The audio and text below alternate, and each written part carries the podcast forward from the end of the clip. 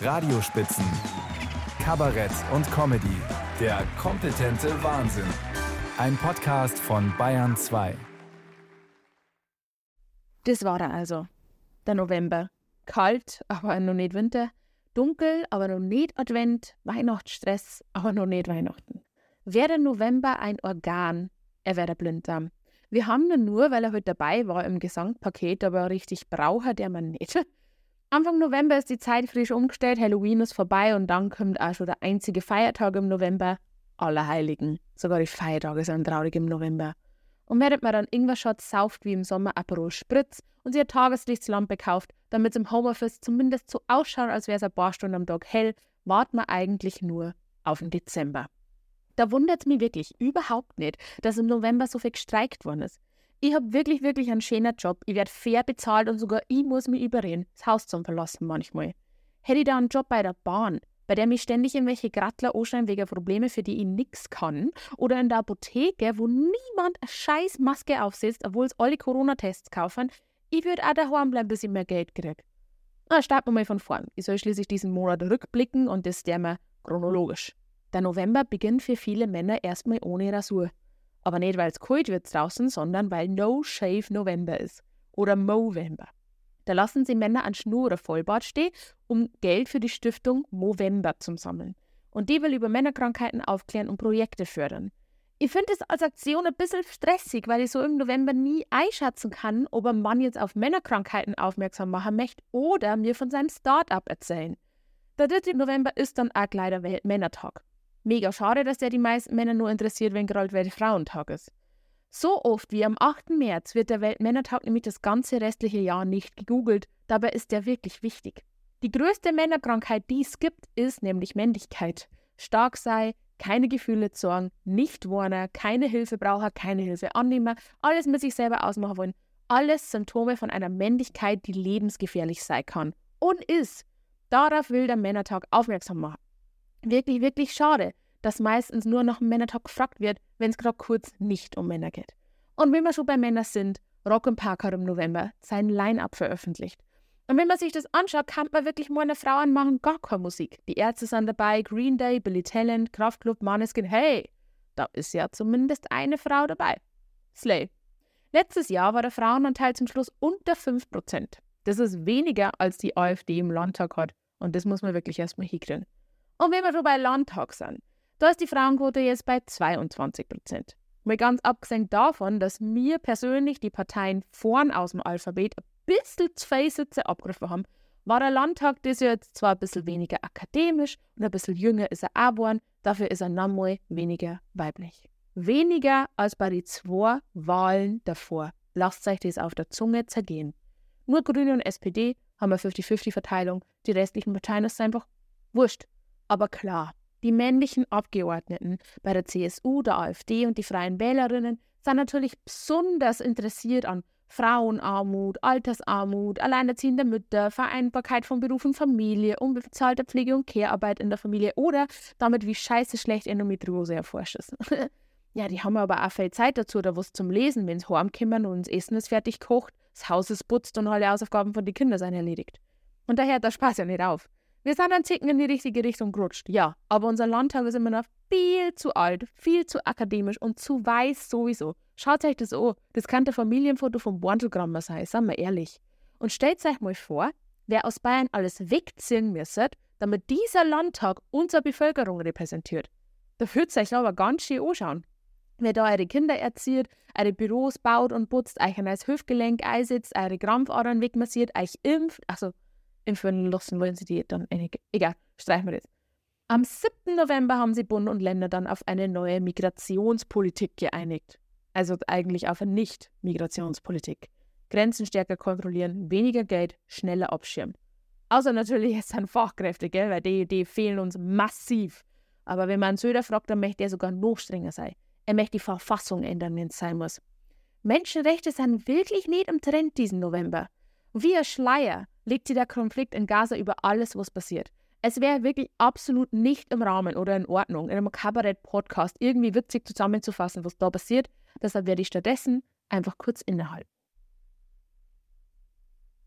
In Bayern ging es dann weiter mit einem Thema, bei dem ich mich aber sehr gut auskenne. Ich war nämlich dabei. Der Bayerische Kabarettpreis 2023. Till Reiners hat den Hauptpreis gekriegt, Anna Piaciotto den Musikpreis, Sebastian Hotz den frisch geborenen Creator-Preis und Theresa Breichel den Senkrechtstarterinnenpreis. Ha, das bin ja ich. Ah, vielen Dank für die Glückwünsche, Geschenke bitte weiterhin an meine Agentur.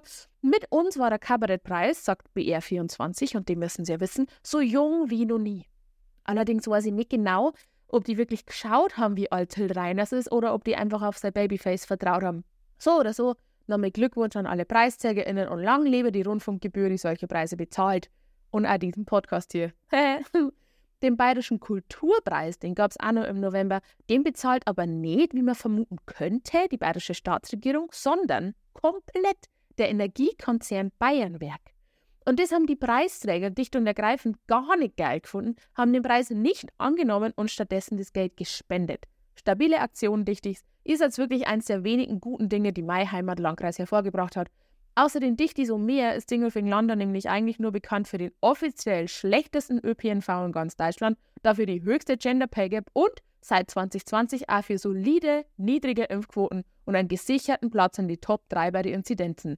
Naja, Pünktlich mit der beginnenden Winterdepression ist im November auch ein Infoportal für Lehrkräfte online gegangen, um sie besser über psychische Auffälligkeiten bei Kindern informieren zu können. 20 Prozent, über 20 Prozent der Schülerinnen und Schüler zeigen die nämlich auf. Was nach Jahren voller Homeschooling und Social Distancing niemanden wundert, aber auch nicht, wenn man sich den Stand des Klimas und der Welt allgemein anschaut. Und aus tiefstem Herzen einer ehemaligen Lehramtsstudentin mit Depressionen, danke dafür. Psychische Krankheiten äußern sich bei Kindern und Jugendlichen oft ganz, ganz, ganz anders als bei Erwachsenen. Und wenn wir Erwachsene schon damit überfordert sind, zu verstehen, dass wir Hilfe brauchen und welche, dann überlegt mir, wie es die Kinder geht. Ich habe in der sechsten Klasse 48 Fehltage gehabt. Ich möchte nicht angeben, aber das war Schulrekord. Meine Mama ist mit mir von einem Arzt zum nächsten gefahren, bis der allerletzte gesagt hat, ihr feit nix. Sie hat nix. Sie simuliert. Meine Diagnose ist erst über zehn Jahre später gekommen. Zehn Jahre, die man hätte sparen können, wenn Lehrkräfte und Ärztinnen besser geschult gewesen wären. Ich habe mich dann im Studium extra in ein Seminar über psychische Krankheiten bei Kindern und Jugendlichen gesetzt, weil ich mir gedacht habe, wenn ich ein Kind in der Klasse habe mal, da habe ich noch gedacht, ich werde Lehrerin, wenn ich ein Kind in der Klasse habe mal, wie ich eins war, dann möchte ich das merken. Ich möchte, dass mir das auffällt. Und dann sitzen wir da in der Sitzung über Depression bei Jugendlichen, kriegen so einen Zettel mit den Symptomen. Ich habe angefangen abzuhaken, habe Bingo studiert irgendwann und dann habe ich gefragt, aber Frau Dozentin, was mache ich denn dann? Also was ist denn der Ablauf? Wie ist da der rechtliche Rahmen? Rede ich zuerst mit dem Kind, zuerst mit den Eltern, mit der Klassenleitung, mit der Direktion, mit der Schulpsychologin? Was ist da der Plan? Und die Dozentin in diesem Kurs, nur für Lehramtsstudierende, hat gesagt, ähm, naja, das ist jetzt nicht mein Zuständigkeitsbereich, das lernen sie dann im Ref. Cool, im Referendariat, wo man selber damit beschäftigt ist, irgendwie klar zu kommen, weil man ja nicht in Therapie geht, darf, wenn man mal verbeamtet werden möchte. Super, da übe ich das dann. Am Kind, Top-Plan. Sag ich nicht, was da schieflaufen soll. Also bitte, liebe Lehrkräfte, liebe Eltern und alle liebe Jugendliche, informiert euch, red's miteinander. Dass Pubertät scheiße ist, ist normal, aber sie soll nicht so scheiße sein, dass ihr gar nicht mehr aufstehen wollt. Wer auch gar nicht von seiner Couch aufstehen wollte, was eine Überleitung, ist Thomas Gottschalk.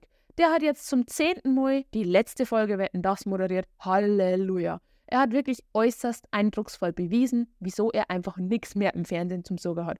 Er hat scher vorgejammert, dass man manche Frauen nicht anfassen darf. Er war überrascht davor, dass Shirin David geschminkt ist und trotzdem gerne in die Oper geht. Und einem Jungen, der einen Rollstuhl benutzt, hat er erklärt, wie scheiße er sein Leben findet. Und zum Schluss hat er sie aus dem Studio baggern lassen. Ha, ha, ha. Selber sagt er, er hat jetzt aufgehört, weil er sich im Fernsehen jetzt nicht mehr so benehmen kann, wie er sie privat benimmt, ohne einen Shitstorm zu kassieren. Zum Beispiel davon, wenn man ungefragt jemanden anfasst. Jetzt stellt euch vor, ihr seid so krass ein Thomas, dass ihr lieber eure Show in Rente schickt, als damit aufzuhören, fremde Frauen ans Knie zu gelangen. Wie, Tommy, Leid von dir erzählen, dass du dich vor einem Millionenpublikum nicht so verhalten kannst wie bei dir im Wohnzimmer? Hä? Als sollte man sich in der Öffentlichkeit überlegen, was man sagt? What? Außerdem, wenn Thomas Gottschalk denkt, er reißt sie im Fernsehen zusammen, dann möchte ich dem wirklich, wirklich nicht privat begegnen. Hui, hui, hui. Na, Tommy, bitte, echt, lass dir die Wetten das Couch in deine Villa liefern, Bleib da drauf sitzen und hol dir so eine VR-Brille, dann kannst du wirklich befummeln, wenn du magst, aber los uns in Ruhe. Danke. Was eine Ironie, dass diese Sendung ausgerechnet am Tag gegen Gewalt an Frauen gelaufen ist.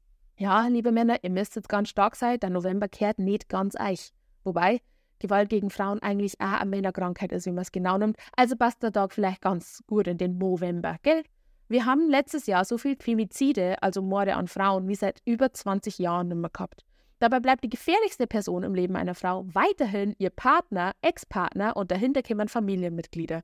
Da wundert es einen wirklich nicht, wie so viele Frauen und Mädchen sich zu Hause unsicher fühlen, wenn man sagt, was die Männer in der Öffentlichkeit es leisten können. Da folgt nicht mit mir wird sei.